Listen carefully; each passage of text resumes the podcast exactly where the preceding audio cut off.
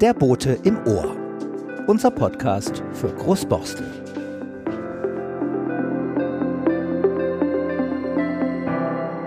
Mit Vorsatz und Bedacht wurde dieser Verein bei seiner Gründung am 31. August 1889 Kommunalverein und nicht Bürger- oder Heimatverein genannt. Nach dem Willen seiner Gründer, der Herren Pan, Evers, Koch, Dr. Nanne, Ehlers und Albert, sollte die Wirkung bei kommunalen Fragen auf streng überparteilicher Basis die zentrale Aufgabe des Vereins sein. Dieser Gedanke ist auch heute noch für seine Arbeit richtungsweisend. Und so ist die Geschichte des Kommunalvereins auch die Geschichte Großborstels. Hallo, herzlich willkommen zum Boten im Ohr. Diesmal mit dem Thema Kommunalverein von 1889 in Großborstel RV.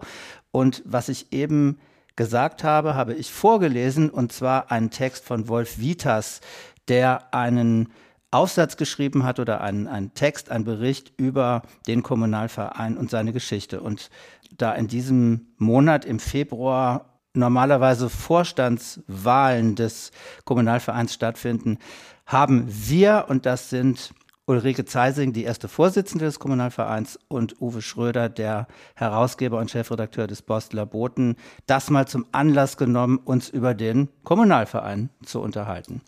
Ulrike, 1889. Ich bin HSVer, 87, zwei Jahre nach Gründung HSV. Das ist schon eine, eine Zeit her. Ähm, hast du eine Ahnung, wie Großborstel damals aussah und warum zu dieser Zeit ja auch viele andere Bürgervereine gegründet wurden?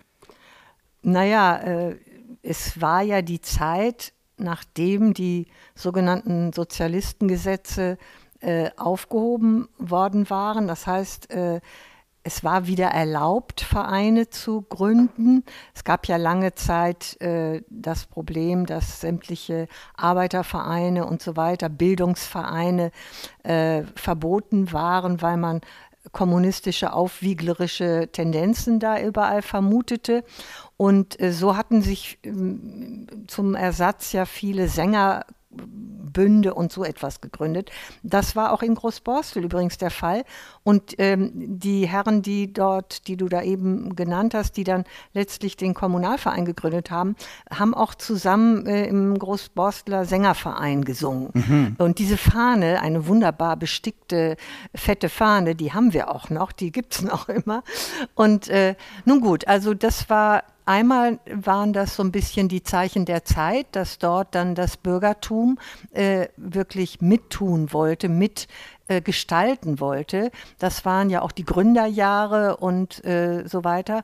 Großborstel hatte damals noch einiges an äh, Bauernstellen, äh, größere, und äh, war ja auch noch gar nicht eingemeindet in Hamburg, sondern war ja noch ein kleines Dorf außerhalb von Hamburg. Ein kleines Dorf, Ulrike, du sagst es. Ähm, ich glaube, das habe ich auch aus diesem Text, 1500 Einwohner zu dieser Zeit. Wenn man jetzt dran denkt, äh, heute wahrscheinlich so 12.000 mit, nicht, mit allem nicht drum ganz, und dran, ja. noch nicht ganz, ja. ist das schon ein gehöriger Schritt.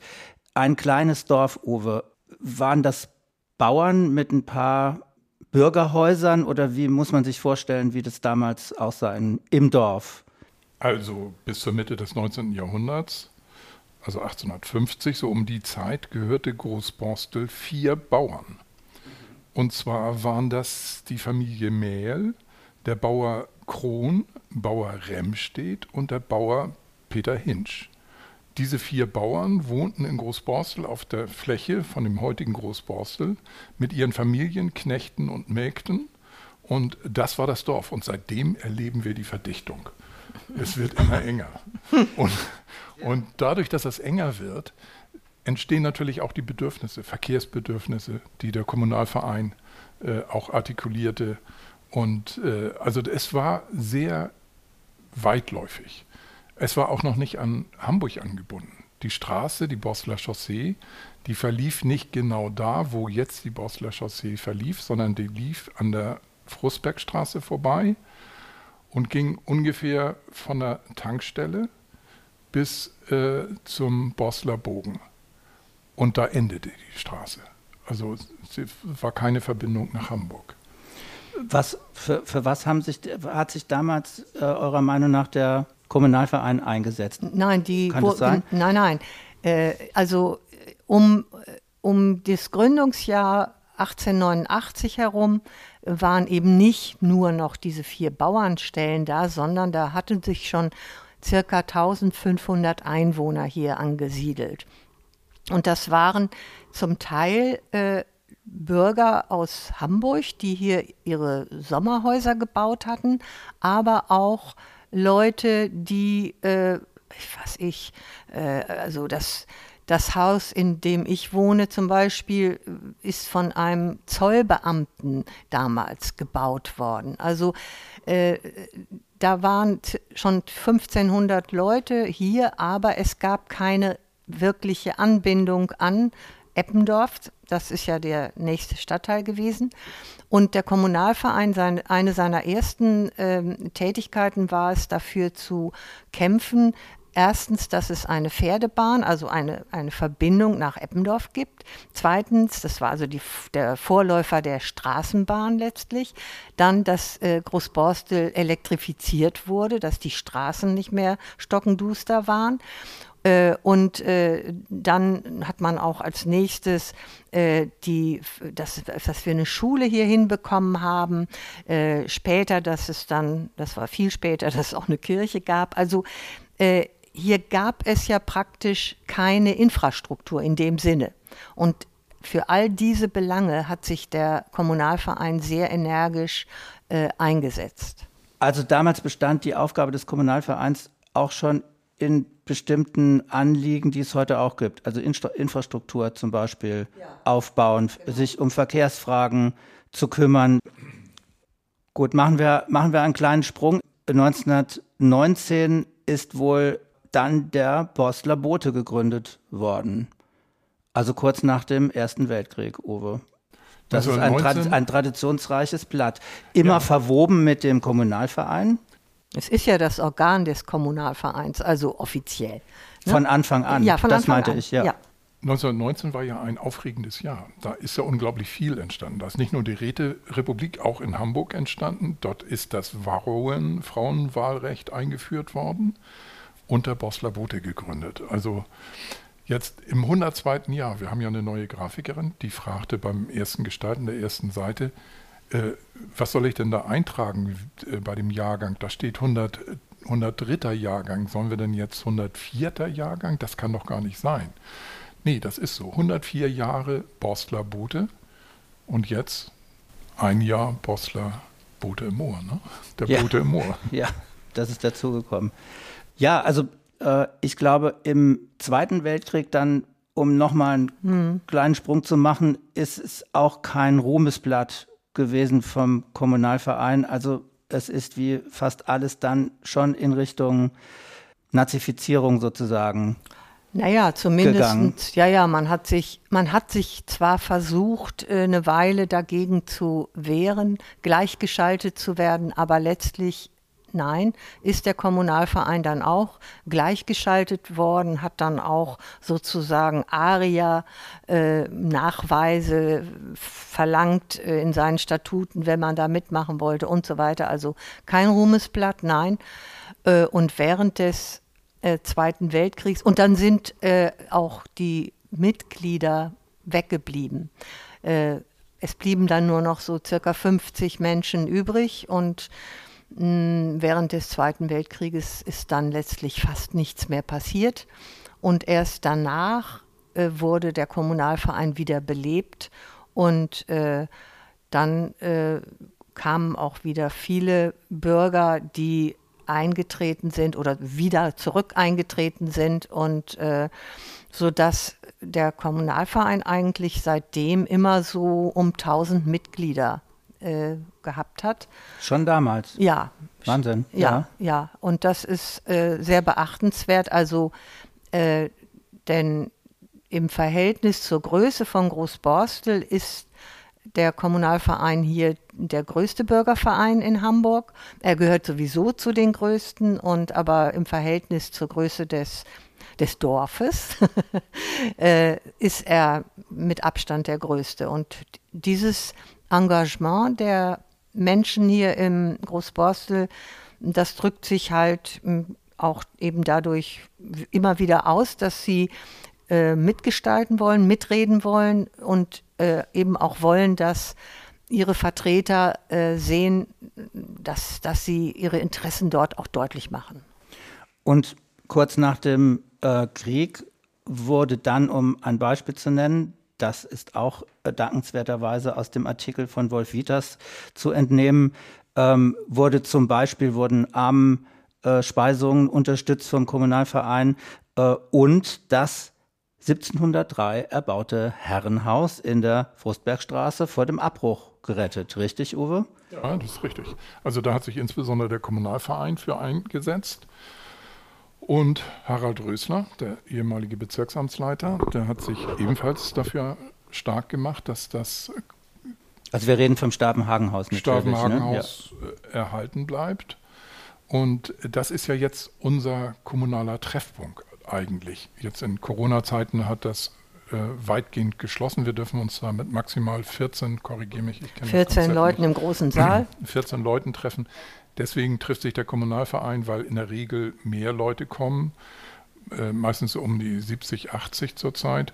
Äh, treffen wir uns in der Kirche, da haben wir mehr Abstand. In die Kirche passen ja 400 Leute und da können wir auch unter Corona-Bedingungen normalerweise tagen. Man muss dazu sagen, der Kommunalverein tagt ja auch wirklich unter normalen Bedingungen einmal im Monat. Hat einmal im Monat eine Mitgliederversammlung, wo die kommunalen Dinge beredet werden und wo jeder zu Wort kommen kann und sagen kann, äh, das ist mir aufgefallen im Stadtteil, das möchte ich gerne ändern. Und ich brauche dabei Unterstützung. Und da wird dann auch die Unterstützung organisiert. Und wir haben bei jeder Mitgliederversammlung einen anschließenden äh, freien Teil des Abends, wo meinetwegen musikalische Veranstaltungen oder auch politische Vorträge gehalten werden. Also das hält sich so ein bisschen die Waage, also freizeitmäßig orientiert oder ein bisschen politisch orientiert. Und das ist äh, eine wesentliche Aufgabe des Kommunalvereins, die auch dazu geführt hat, dass wir etwa 10 Prozent der Bevölkerung in unserem Verein organisiert haben. Das ist, das ist wirklich äh, eine, eine tolle Zahl. Ähm, mich hat es auch überrascht am Anfang, dass sich monatlich getroffen wird. Also du hast es schön beschrieben. Das ist aber genau das, was wahrscheinlich auch die Menschen miteinander verbindet, dass man im stetigen und nicht so langen, äh, mit langen Pausen äh, verbundenen Austausch ist. Kommen wir mal ins Jahr, ich sag mal, in die 80er, 70er, 80er Jahre. Auch da gibt es dann wie zum äh, Stavenhagenhaus wieder viele Anknüpfungspunkte an die heutige, heutige Zeit. Ähm, es ging damals um die Bosler Chaussee, die eingeweiht wurde, ich glaube 1968, die verbreiterte Bosler Chaussee. Es gab damals schon Bürgerinitiativen, ich weiß nicht, ob die mit dem Kommunalverein in Verbindung gebracht werden können, die äh, damals Häuser, ein, ein Strohdachhaus ähm, äh, von Dr. Georgi zum Beispiel vor dem Abriss bewahrt haben. Äh, ähm, es waren weite Teile des Grüngebietes oder der, der Grünflächen für die Flughafenerweiterung vor, vorgesehen, also die grünen Lungen, alles, was auch heute im Riese-Prozess Thema ist. Also das war damals auch schon Thema. Ja, ähm, es war also vor allen Dingen auch ein wesentlicher Aufruhr im Dorf, als äh, die Papenreihe durchgebaut werden sollte. Auf äh, Wunsch und Druck der Politik im, im Bezirk durchgebaut werden bis, äh, bis zur Bosler Chaussee äh, und damit auch in der Verlängerung der, von Spreenende. Dagegen gab es im Stadtteil erbitterten Widerstand und äh, weil man eben befürchtete, was natürlich dann auch genauso eingetreten ist, dass dann die Bosler Chaussee eine Durchgangsstraße wird mit äh, sehr, sehr viel Verkehr. Das ist so passiert und äh, äh das Problem haben wir heute noch. Ich darf vielleicht noch mal ein paar Jahre zurückgehen. 1968 wurde die Straßenbahn abgeschafft. Da ist ja die Bosler Chaussee auch verbreitert worden. Mhm. Deswegen wurde die, die, Straßenbahn abgeschafft. Der Kommunalverein setzte sich damals noch dafür ein, dass die Bosler Chaussee vierspurig ausgebaut wird. Also es gab eine völlig andere mhm. Auffassung als jetzt oder auch 1995 herrschte. weil man merkte, der Verkehr nimmt zu. Also und jetzt geht es ja darum im Riese-Prozess, dass wir das wieder alles zurückbauen. Also dass wir am liebsten wieder eine Straßenbahn hätten. Das ist ein schöner Wunsch, der wohl nicht in Erfüllung geht. Aber dass die Straße wieder so ein bisschen idyllischer wird, so wie sie vorher war. Nämlich als die Straßenbahn an der Bosler Chaussee entlang lief, lief sie parallel zu der Kopfsteinpflasterstraße. Und auf der Kopfsteinpflasterstraße konnte man ganz normal spazieren gehen. Kinder spielten auf der Straße, weil auch wenig Durchgangsverkehr war.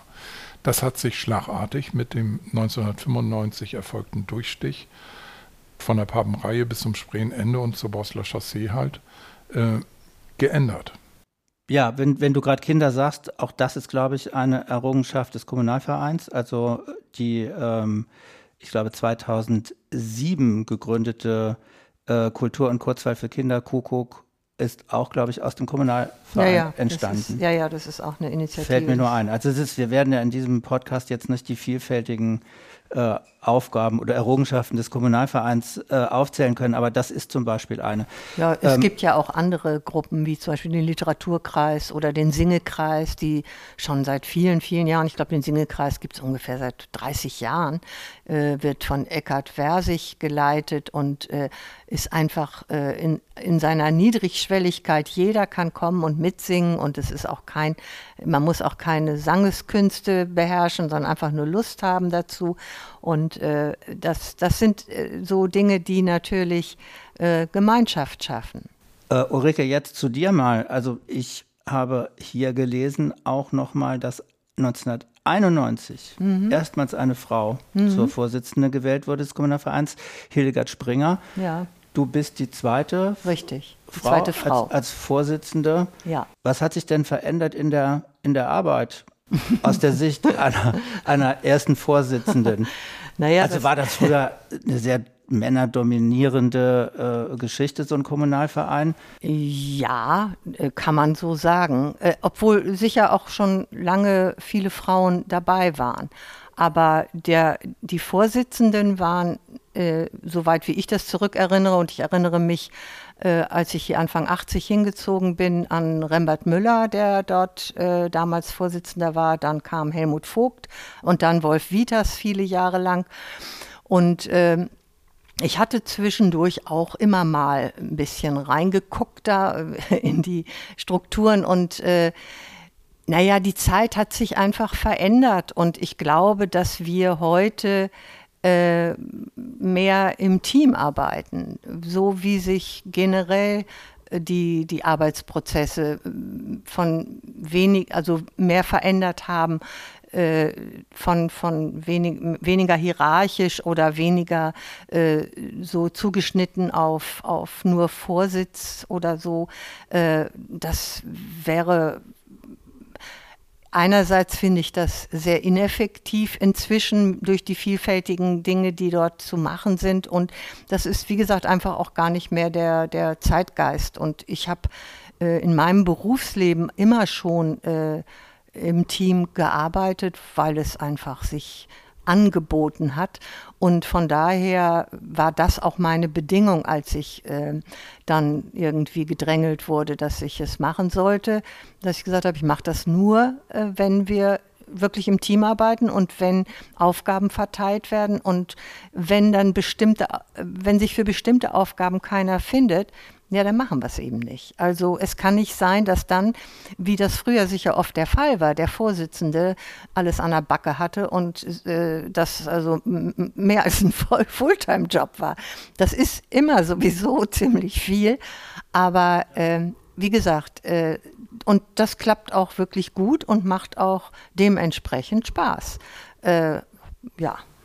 Ja, und, und genauso wie äh, wie im Vorstand, im Team gearbeitet werden muss, glaube ich, wird auch außerhalb, um Sachen durchzusetzen, die Lage komplexer und komplizierter. Owe, wenn du was durchsetzen möchtest innerhalb des Kommunalvereins mit Ulrike und den anderen Vorstandsmitgliedern und mit den gesamten Mitgliedern des Kommunalvereins, an wen richtet man sich? Ist das immer das Bezirksamt Nord? Sind das dort fünf, sechs, sieben Leute, die verschiedene Themen bearbeiten? Oder redet man, muss man sofort mit dem Bezirksamtschef äh, sprechen? Wie, wie sind denn die Erfahrungen? Wie macht man das denn heute? Wie macht man denn heute Politik als ein Kommunalverein in einem Dorf? Also ich mache das ja noch nicht so lange, seit 2006 im Kommunalverein. Und ähm, damals hat es eine Interessengemeinschaft Schienenlärm gegeben. Die hat sich darum gekümmert, dass an der Güterumgehungsbahn äh, Lärmschutzwände gebaut werden sollten. Unsere naive Vorstellung war, wir beteiligen uns daran, wir setzen zur Not eine Mauer ans Grundstück, sodass äh, der Lärm nicht zu uns dringen kann. Aber wir haben uns dann schlau gemacht und haben geguckt, wie kann man das durchsetzen. Und das Erste war tatsächlich, das Bezirksamt, an das wir gedacht haben. Diese Interessengemeinschaft Schienenlärm ist auch eine Ausgründung aus dem Kommunalverein. Der Kommunalverein hat sich gesagt, mit diesen Aufgaben können wir uns nicht die ganze Zeit beschäftigen, machen daraus so eine Arbeitsgruppe. Das wurde dann ein Verein und aus diesem Verein sind dann wiederum viele Einzelvereine entstanden, die entlang der Güterumgehungsbahn in Hamburg ihre Lärmschutzwände realisiert haben. Und wir haben nämlich gesehen, dass das Bezirksamt alleine da auch nicht viel ausrichten kann. Man muss ja wissen, das ist zwar so wie ein kleines Parlament, aber dem Grunde nach nur ein Beratungsgremium des Senats. Also äh, es hat einen kleinen Etat, es hat keinen großen Etat, also viele Dinge können wir dort nicht durchsetzen. Und äh, am Beispiel dieser Lärmschutzwände, da sind wir dann an die Bürgerschaft gegangen und auch die Bürgerschaft hat beschlossen, wir unterstützen euch. Äh, wir zahlen dort ein Geld. Ihr müsst als Bürger auch Geld bezahlen. Da ist dann ganz viel gesammelt worden. Aber äh, letztlich ging es dann bis in die Bundespolitik. Wir hatten den Verkehrsminister, wir haben die Sta Staatsräte dort fragen müssen. Das ist eine aufwendige Sache, wenn man wirklich was durchsetzen will. Aber das Wesentliche ist eigentlich, dass man organisiert, dass alle mitmachen. Also in dem Fall, in diesem Beispiel haben wirklich sehr viele Leute mitgemacht, auch aus anderen Stadtteilen. Viele Leute, es ist viel Druck entstanden. Und der Bürgerschaftspräsident, bei dem wir waren, das äh, war Bernd Röder, äh, der, der sagte, können Sie das nicht irgendwie abstellen, dass unsere Abgeordneten mit Briefen bombardiert werden, äh, weil natürlich die Bürger auf die Abgeordneten versuchten Einfluss zu nehmen. Das ist heute noch leichter mit E-Mails, aber dort kriegt man dann auch unter Umständen Standardantworten. Also die, die IG Schienenlärm ist ein sehr positives Beispiel und ein sehr erfolgreiches dafür, dass sich äh, Bürger äh, zusammengetan haben, dass, dass da, wo man äh, auch ein bisschen praktisch koordiniert hat und zusammengefasst und ein bisschen angeführt hat mit ein paar Leuten, auch aus dem Kommunalverein, äh, dass das also wirklich viel gebracht hat. Wir haben aber, also du hast ja gefragt, wie macht man das? Ja, wie macht man das? Das ist äh, wie, wie, wie immer und überall das Bohren von, äh, also richtig dicken Brettern und äh, man stößt nicht immer äh, auf äh, irgendwie einen weichen Kern, wo man die Schraube dann versenken kann, sondern äh, leider ist es auch sehr oft so, dass dass äh, viele auch hier im, aus dem Dorf äh, bestimmte Dinge wollen. Beispiel Papenreihe. Da war ein Riesenaufstand. Es hat nichts gebracht, weil die Politik wollte das so. Äh, Beispiel Tabenbecker Ufer. Da wollte die Politik partout 750 Wohnungen. Die Bewohner in Großborstel wollten 350. Das gab ein, also wir haben Riesenveranstaltungen gehabt in der Alsterdorfer äh, Porthalle, wo wirklich äh, bestimmt 5, 6, 700 Leute waren. Es sind 600, ich weiß nicht, 26 oder 27 Eingaben gemacht worden gegen das Bauvorhaben, also so viele. Es hat nichts genützt. Also es ist ja nicht so, dass, weil die Politik einfach sagte, wir wollen so viel, wir Wohnungen bauen, bauen, bauen. Und jetzt ist es eben, wie es ist, sehr vollgestellt. Und es gibt dort eben, es ist eine Schlafstadt sozusagen geworden mit einer kleinen Kita. Und äh, glücklicherweise gibt es das Marrakesch dort noch, aber ansonsten gibt es ja bisher nicht mal einen Bus, der da fährt. Also das, deswegen, es ist, es gibt kein Rezept Patentrezept, wie man zum Erfolg kommt. Aber es gibt auf der anderen Seite auch keine Alternative für uns Bürger. Und das ist, da ist der Kommunalverein ja nur ein Bindeglied, äh, was äh, dann versucht, Dinge zusammenzufassen und in Veranstaltungen die Menschen zu Wort kommen zu lassen oder im Boten, dass sie sich äußern können äh, mit äh, Leserbriefen oder über die Website mit, äh, mit, mit Online-Nachrichten, dass man einfach Möglichkeiten gibt, sich zu artikulieren und die Interessen zu formulieren. Aber ob es gehört wird und ob, es, ob man darauf eingeht, das ist natürlich nicht automatisch so gegeben. Und darum braucht man auch oft eine ganz schön lange Puste und zwischendurch äh, denkt man auch, gute Güte, warum mache ich das eigentlich? Äh, auf der anderen Seite äh, gibt es keine Alternative dazu in einer demokratischen Gesellschaft, wenn man sich irgendwie einmischen will. Und äh, und das tun wir dann eben auch. Ja, aber das, ich finde, das hast du schön gesagt. Also die, äh, so das Bild, vor, was ich jetzt vor Augen habe, ist schon so ein Verein, der sich sehr regelmäßig trifft, als Austauschsort, ein Gefäß, um verschiedene Meinungen auch zusammenzubringen und möglicherweise dann das Bürgeranliegen zu vertreten und manchmal sogar durchzusetzen. Uwe, bevor du was sagst, noch stelle ich dir gleich noch eine Frage schon jetzt in Richtung Zukunft.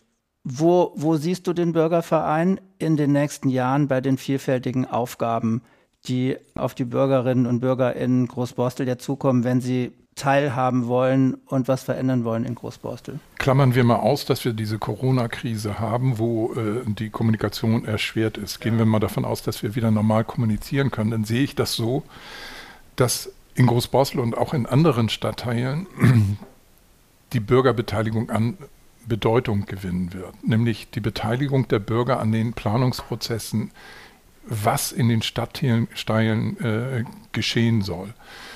Ähm, gute Beispiele daraus kennen wir aus äh, Altona, wo auch wirklich repräsentativ befragt wurde, wie äh, autofreies Altona gestaltet werden sollte und dort überraschende Ergebnisse gekommen sind.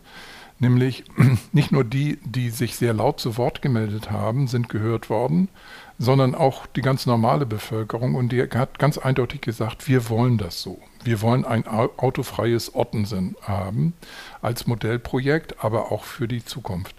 Und genauso stelle ich mir das in Zukunft in Großborstel vor, dass wir also eine klarere Struktur haben, mit der wir, äh, also jetzt auf die Zukunft berichtet, äh, gerichtet, ähm, mit der wir genauer bestimmen, und zwar selber bestimmen, was wir in unserem Dorf wollen. Das ist mein Anspruch, zu sagen, wir haben hier unser abgeschlossenes Dorf und wir möchten am liebsten darüber bestimmen, wie es hier aussehen soll.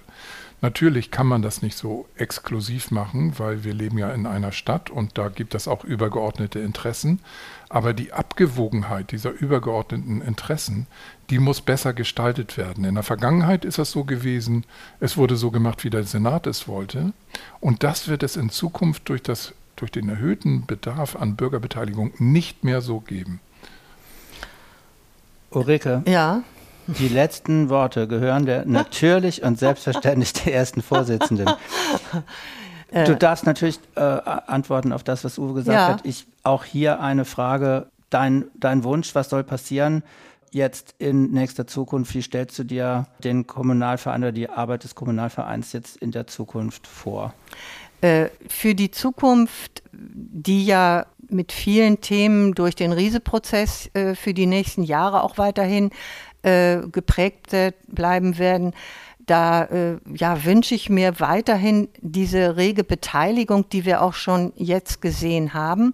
Ich wünsche mir sehr, dass äh, diese Corona-Einschränkung, die uns davon abhält, dass wir uns äh, zu, wirklich in Präsenz treffen können, dass die aufhört, dass wir wirklich wieder einen lebendigen Dialog äh, auch äh, regelmäßig führen können und äh, äh also das und dass wir uns natürlich dann auch mal wieder mit mit schönen Festen und und äh, äh solchen Treffen dass wir das auch wieder machen können, wir, dass wir unser Stadtteilfest wieder machen können, dass wir im Sommer das Sommerfest machen können, dass wir äh, schöne Veranstaltungen äh, regelmäßig machen können, damit wir einfach zusammen auch Spaß haben und uns treffen und äh, einfach miteinander klönen können und uns austauschen können. Das fehlt sehr. Und was ich nochmal so zum, zum Thema Dorf sagen möchte, also die Borstler sagen ja schon seit äh, 100 Jahren und auch heute immer noch, äh, ich gehe ins Dorf. Also Großborstel ist das Dorf immer für die Borstler gewesen. Und äh, die moderne Stadtteilentwicklung ist ja wieder auf dem Dreh von der Verdorfung zu sprechen. Von der Verdorfung die ein Bedürfnis von Menschen ist, und zwar gerade natürlich in unserer globalisierten Zeit, wo wir zum Teil unsere äh, unsere Sicherheit, unsere Grenzen verlieren durch die durch die Unendlichkeit der, der, der Öffnung nach allen Seiten, äh, das können Menschen, glaube ich, auf Dauer nicht so gut vertragen. Und wir brauchen natürlich wird die Welt nicht wieder äh, so werden wie äh, im Mittelalter, wollen wir ja auch gar nicht, aber ich glaube, wir brauchen sehr stark, äh, also Stadtteile, die in vieler Hinsicht eine dörfliche Struktur haben, insoweit, dass sie für Menschen äh, überschaubar sind, dass man sich kennt, dass man Orte hat, wo man sich treffen kann, dass man so Selbstverständlichkeiten wie äh, die, die, die Kita, die Schulen,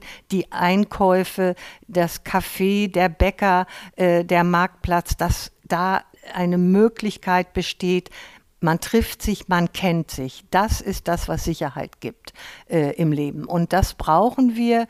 Und äh, alles, was äh, da ein Stück weit in die Richtung geht, äh, das, das wünsche ich mir sehr, weil unser, unser Stadtteil, unser kleiner Stadtteil, dörflicher Stadtteil, leider in den letzten 30, 40, 50 Jahren sehr zerschnitten worden ist durch zu viel Verkehr, Borstler Chaussee äh, Stichwort, und ich wünsche mir auch sehr, dass wir den Ort äh, Stavenhagen-Haus wieder äh, zu unserem Haus machen dürfen. Äh, es ist damals äh, ohne den Kommunalverein und sein wirklich erbittertes Engagement hätte es das Haus gar nicht mehr gegeben, dann wäre es platt gemacht worden. Und äh, das war immer auch der Ort, wo sich die Borstler getroffen haben. Und das muss auch wirklich wieder so kommen, das wäre wunderbar. Dann hoffen wir das mal. Und äh, ich denke, man sieht, es lohnt sich, Mitglied im Kommunalverein zu werden, falls man es noch nicht ist. Alle Infos dazu gibt es im, im Boten. Ja. Ja, Uwe. Äh, oder auf der, auf der Homepage. Monat. Oder ein auf, Euro. Ja, ein, oder auf der Homepage, ja. Natürlich. Genau, man kann Gut, dann denke, hoffe ich, es war äh, ein informativer Podcast über den Kommunalverein. Das ist der Hund. Jetzt gerade. Pepa darf auch noch was sagen. Ähm, war, war es ein interessanter Podcast über den Kommunalverein. Vielen Dank, Ulrike Zeising. Vielen Dank, Uwe Schröder. Vielen Dank. Danke, Patrick. An dich.